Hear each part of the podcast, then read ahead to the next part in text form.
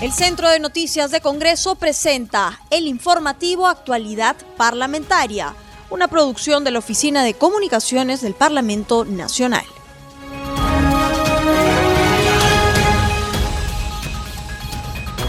¿Cómo están amigos? Bienvenidos al programa Actualidad Parlamentaria, una producción de CNC Radio del Congreso. Este programa se transmite en las regiones de Cusco, Guaynapicchu 101.7 FM, en Junín Radiovisión 1070 FM, en La Libertad Virú Radio Estelar Perú 106.9 FM, en Lima Provincias Radio Eco, en Madre de Dios Radio Madre de Dios. Los saluda Rómulo Vargas y los acompañaré en esta jornada informativa.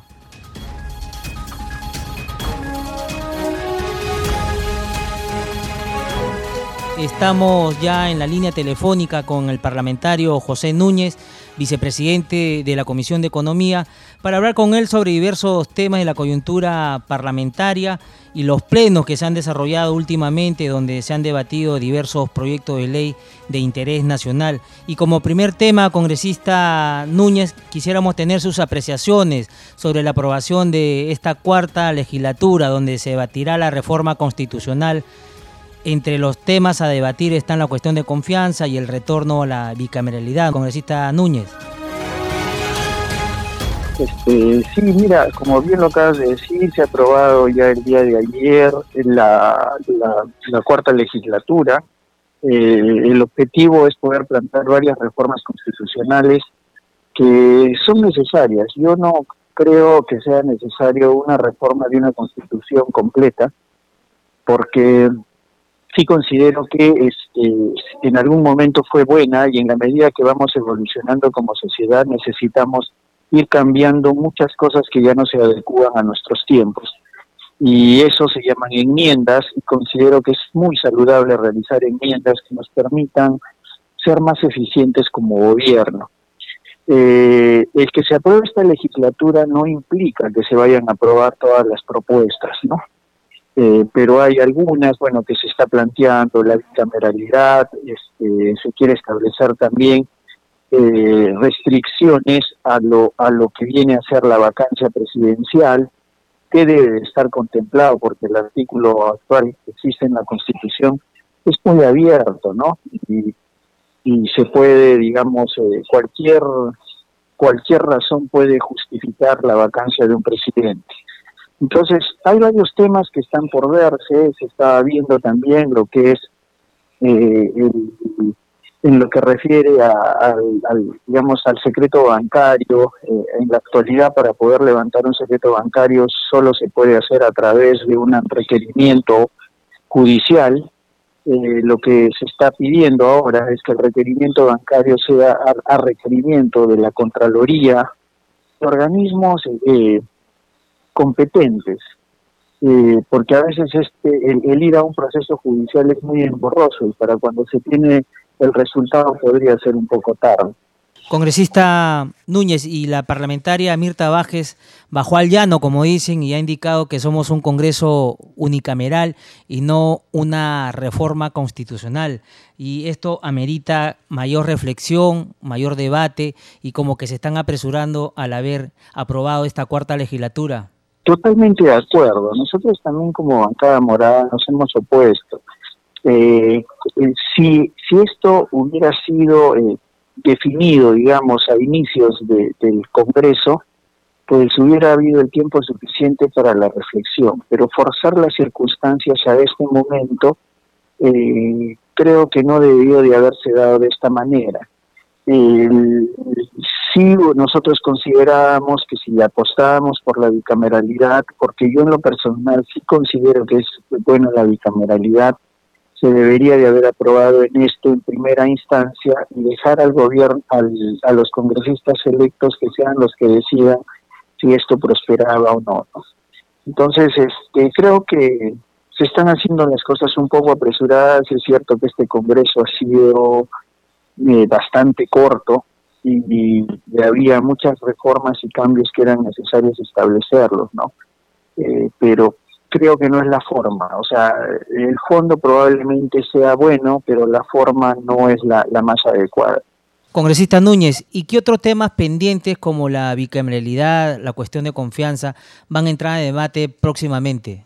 Como te mencioné, era lo de era la, el levantamiento del secreto bancario, que es importante para fortalecer a la unidad de inteligencia financiera, eh, porque el, el, dinero producto del narcotráfico cada vez está más presente en nuestra economía, y sí es importante poder rastrear este dinero, ¿no? Porque es este dinero también el que financia a veces este, muchas cosas ilícitas en el Perú, además del propio narcotráfico.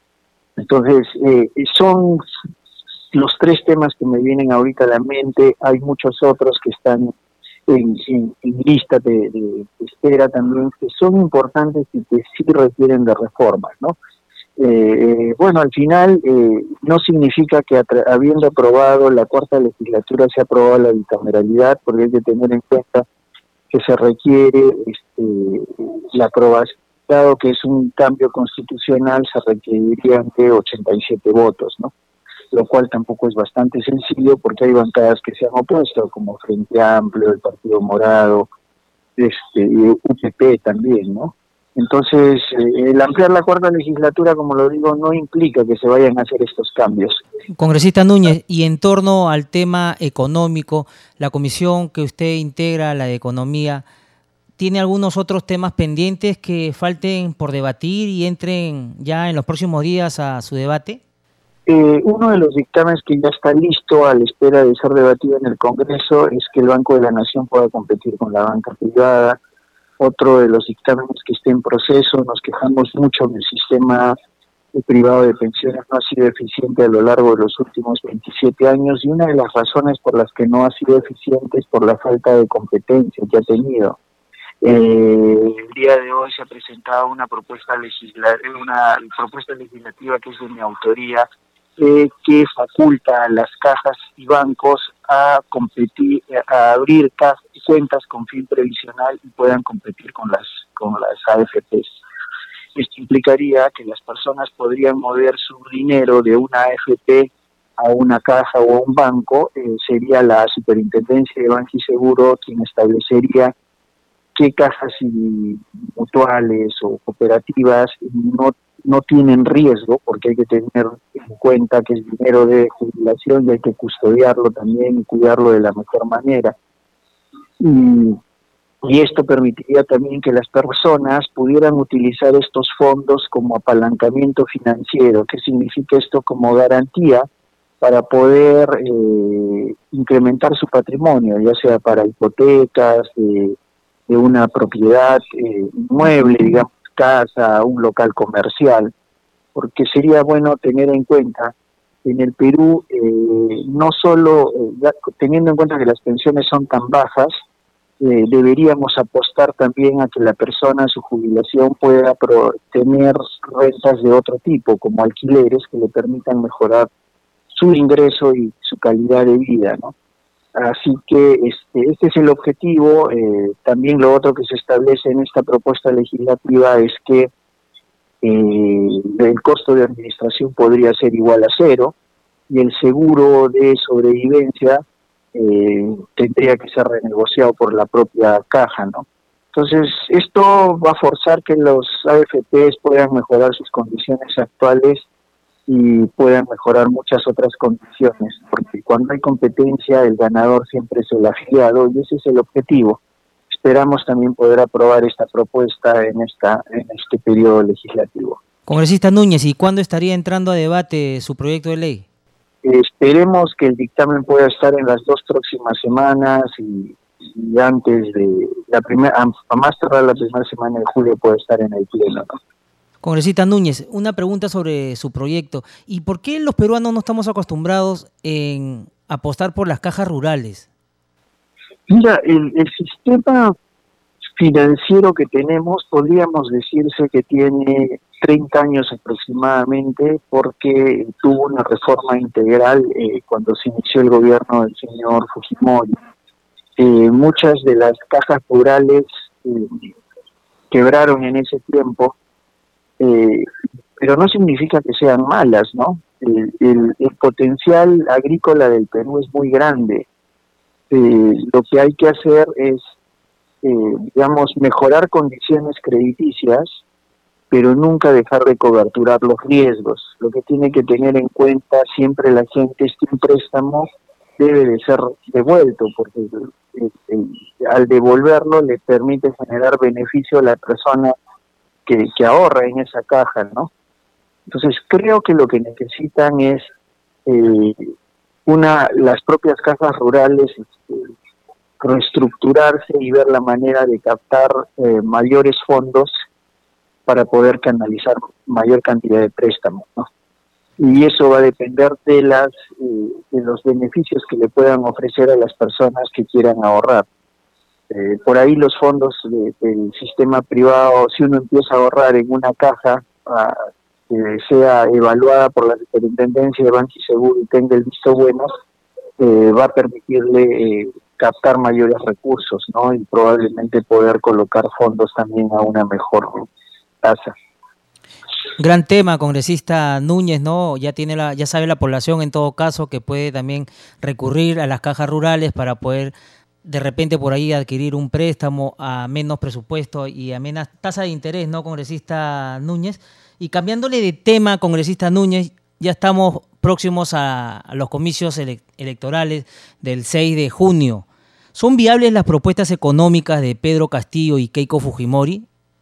Eh, mira, hay algo que tenemos que tener claro y es que eh, en los últimos años los gobiernos de turno no han cumplido bien su tarea. Han gobernado un país eh, teniendo en cuenta solo la capital de la República. No se dieron cuenta que la geografía del Perú es diferente y la idiosincrasia de su gente también. Y las necesidades eh, son completamente, eh, si bien iguales, porque en muchos sitios se reclama el agua, el desagüe, eh, la, la, digamos, la geografía de cada región para poder implementar estos servicios es completamente distinta. Eh, ese, ese abandono de los últimos años se ha visto reflejado como protesta en las últimas elecciones. Yo no creo que el Perú sea, que la población peruana sea una población de izquierda. Yo creo que es una población que está insatisfecha por muchas de las del abandono que ha sufrido a lo largo de los años. Eh, si son viables, yo te diría que en mi percepción veo mucho más viables las propuestas de la candidata eh, Keiko Fujimori. Creo que hay algo que hay que tener en cuenta y que no lo ha tenido en cuenta a lo largo de los últimos años el Ministerio de Economía y Finanzas, y es que ellos consideran todo como gasto. Y la verdad es que no es así porque si mejoramos nuestra infraestructura y las condiciones de nuestra gente, no es un gasto, es una inversión. Y, toda inversión nos genera un retorno en el tiempo.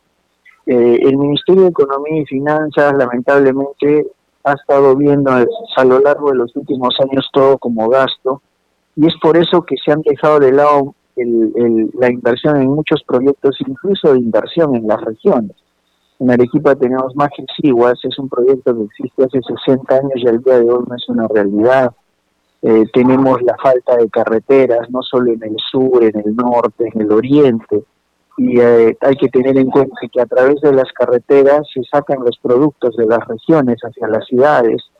Entonces, y eso, eso es una inversión, no es un gasto porque va a mejorar este, los ingresos para las diferentes regiones, va a generar más oportunidades.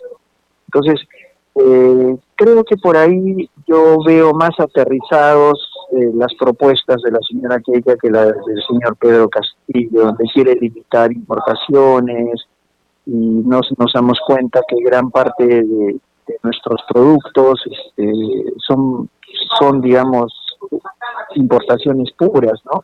La harina para comenzar el pan, eh, cómo el alimento balanceado se hace con soya y el grueso de la soya que ingresa en el Perú es importada. Eh, y, así si empezamos a hacer un análisis, este, eh, no se trata con poner más impuestos, porque si hay más impuestos también va a haber menos empresas.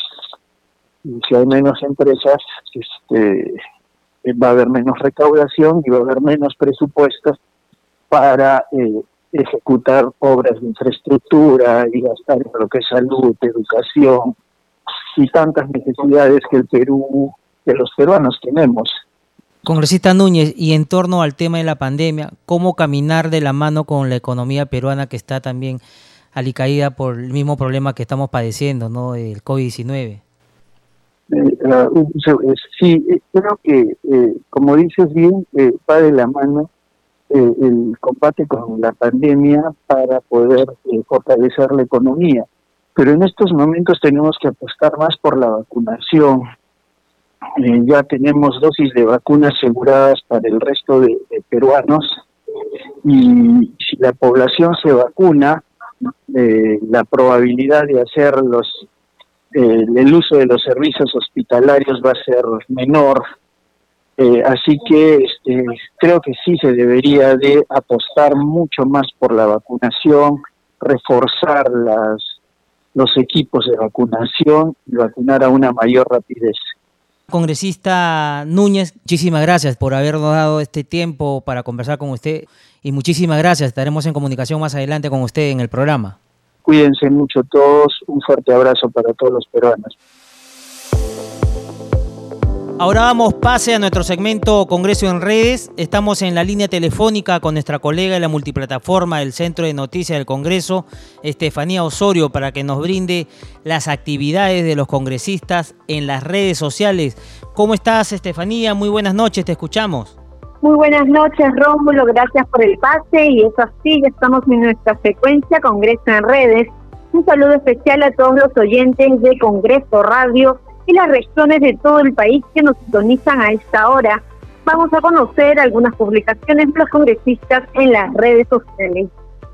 Y empezamos con las informaciones del Congreso de la República, quien da a conocer la resolución legislativa del Congreso que modifica los artículos 20 y 34 del reglamento del Parlamento sobre la conformación de las comisiones de inteligencia y defensa nacional, orden interno, desarrollo alternativo y lucha contra las drogas. Seguimos con más notas también desde las redes. Los congresistas que tengan sentencia condenatoria o que estén siendo investigados por narcotráfico, apología del delito, terrorismo y pertenencia a una organización criminal no podrán integrar dos comisiones parlamentarias. En otras informaciones, desde las redes, el Parlamento Nacional aprobó por insistencia los proyectos de ley 5746, 5956 5959 y otros que proponen promover la adquisición y provisión de la vacuna contra el coronavirus SARS-CoV-2 como estrategia sanitaria de vacunación para garantizar su acceso oportuno. Seguimos con más noticias también desde las redes sociales. El vicepresidente del Congreso, Luis Rebel Alba, invita a toda la población a conocer sus derechos y cómo la reforma al Código Procesal Constitucional beneficiará a todo el país señala que lo podrán ver este viernes 4 a las 6 de la tarde vía Facebook Live de Onda Digital Perú, así que no se la pierdan, va a estar muy interesante esta información que nos está invitando el congresista Roel Alba. Seguimos con más. También el congresista Carmen Omonte de la bancada de Alianza para el Progreso afirma de correcta la medida adoptada por la Policía Nacional. Indica que candidatos Keiko Fujimori y Pedro Castillo deben hacer un llamado a la tranquilidad a sus simpatizantes, así como a guardar los protocolos contra la COVID-19.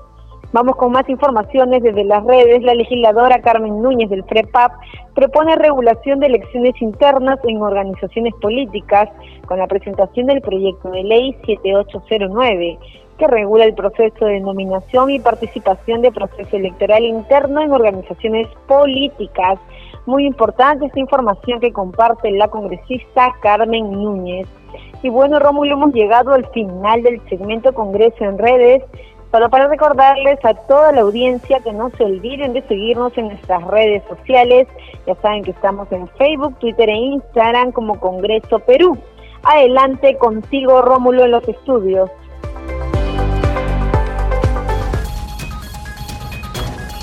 Y nos atiende el congresista Jorge Pérez, vicepresidente de la Comisión de Salud e integrante de la Comisión Especial COVID-19, para hablar con él sobre diversos temas de la coyuntura parlamentaria, los plenos que se vienen desarrollando Y adicionalmente tenemos un tema que quisiéramos abordar con el congresista Pérez, ya que el Poder Judicial autorizó este lunes a las empresas del sector privado a que puedan importar vacunas contra la COVID-19 para su distribución gratuita entre su personal y familiares directos, así como realizar la inoculación respetando los protocolos establecidos. ¿Qué opinión le merece, congresista Pérez, este tema? Rómulo, en efecto, yo creo que la decisión de todos los poderes del Estado pueden ser muy buenos. La pregunta es, ¿cuándo estuvo prohibido que los privados importen la medicina? las vacunas, nunca estuvo prohibido. Es más, la ley, la ley estaba abierta, la ley que fue promulgada en diciembre del año 2020, estaba permitida la, importación, no, no se negaba la importación. Yo creo que eso yo, yo ya no se debe de, de, tocar esos temas de esa perspectiva, porque el problema de la vacuna es la escasez, porque hay mucha demanda a nivel mundial. Existen 7.800 millones de seres humanos atrás de vacuna, 180 países. En ese sentido, tenemos que sacar adelante nuestra propia vacuna, porque sabemos, es obsoleta cualquier otra vacuna por las variantes que hay porque vemos, hay mucha mutación. Ya hemos visto siete mutaciones en la espiga, en la, proteína, justamente el tema de la entrada del virus a nuestra célula.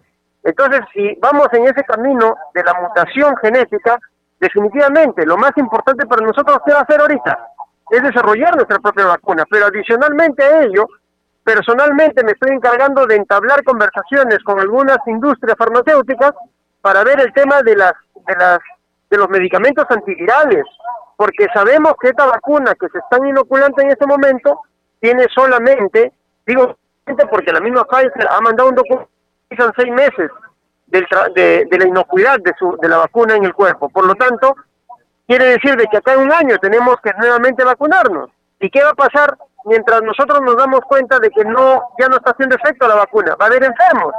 Y mientras hay enfermos, ¿qué vamos a tener? De nuevo mortalidad como lo hemos venido viendo durante todo este tiempo. Entonces, ante esa situación, urge ya contactar a la empresa Roche, a la empresa Pfizer, eh, eh, Merck, que son los tres eh, industrias farmacéuticas que están desarrollando ya en la fase 3 clínica para poder sacar adelante los medicamentos antivirales contra el COVID-19. Eso es lo que tenemos que hacer de manera inmediata y obviamente más bien alentar a la industria farmacéutica y a los privados a que puedan importar las vacunas, a ver si les venden, porque ese es el tema. Ahora uno puede salir y decir, me voy a Estados Unidos, y en Estados Unidos vacunan por todos lados, y probablemente ahí me van a dar cualquier vacuna. A ver que lo hagan, no hay problema. Nunca estuvo este, prohibido, por si acaso. Y cualquiera que me diga lo contrario, que me lo diga, porque inmediatamente vamos a la DGMI. El, el trabajo va en ese camino, Rómulo. Congresista Pérez, ¿y qué sucede con la vacuna peruana? ¿Por qué hay ciertos entrampamientos o por qué se quedó en el camino? No está en un entrampamiento, entiendo de que la industria este, peruana ya está trabajando en ello, el tema es que necesitan unos reactores moleculares que hace el trabajo de lo que pretende hacer eh, el laboratorio Harvard. El, el laboratorio Harvard cultiva unos virus que se llama virus de Newcastle.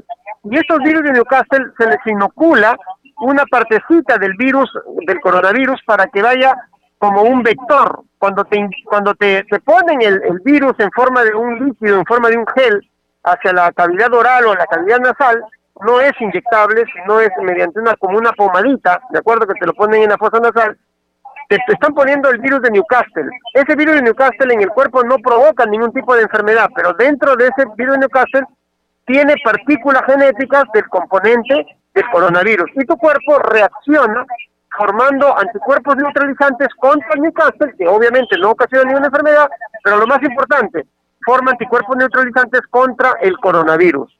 En ese sentido, para poder fabricar, en el mejor, eh, eh, hablando coloquialmente, para poder producir esos virus de Newcastle, acá en el Perú lo hacen en, en huevos, ¿de acuerdo? O sea, componentes biológicos que obviamente para poder llevarlo a una escala de producción nacional, que son 33 millones de peruanos, de acuerdo, multiplícalo por dos, porque van a ser dos, dos este, la, las dosis, son, son más de 60 millones de dosis, obviamente imagínate la cantidad de, virus que se necesita o de vehículos, es bastante grande. Entonces, para eso se necesitan unos reactores biológicos que sí lo tiene desarrollado, por ejemplo, Francia.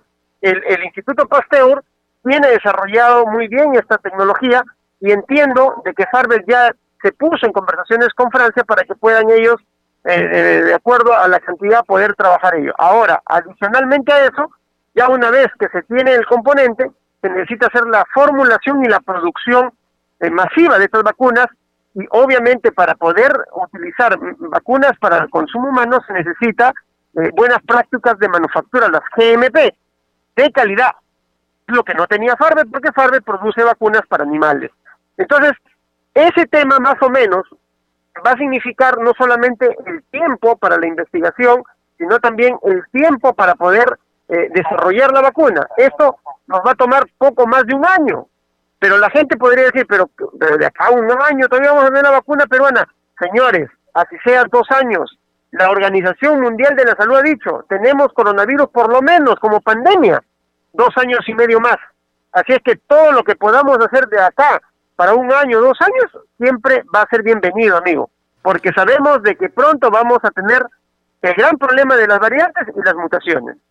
Congresista Pérez, y en ese sentido, ¿es demasiado costoso este tema de la elaboración de las vacunas en el Perú? Mira, yo creo que la estimación es un poco, de repente no, no es técnica la que yo te diría, pero sí supera los dos mil millones de dólares, básicamente. Pero pero considera este eh, Rómulo el costo beneficio mira cuánto nos ha costado a nosotros por semana de, de la, del confinamiento producto del COVID-19 obviamente mucho más por semana. En una semana simplemente se ha perdido más de dos mil millones de dólares. En ese sentido y la cantidad de muertos que hay ahora y sobre todo la tasa de letalidad Rómulo hay regiones en, en el Perú que superan el 10% de la tasa de letalidad ahora la gente dirá, pero ¿qué letalidad? ¿Por qué me habla el doctor así, de esa manera? La letalidad es un mecanismo estadístico que nosotros evaluamos y también estamos trabajando contra el coronavirus. Y tú ves que la letalidad en América Latina es del 2%, o sea, de cada 100 enfermos, dos, dos mueren. En el Perú tenemos regiones de cada 100 enfermos, 10 se mueren.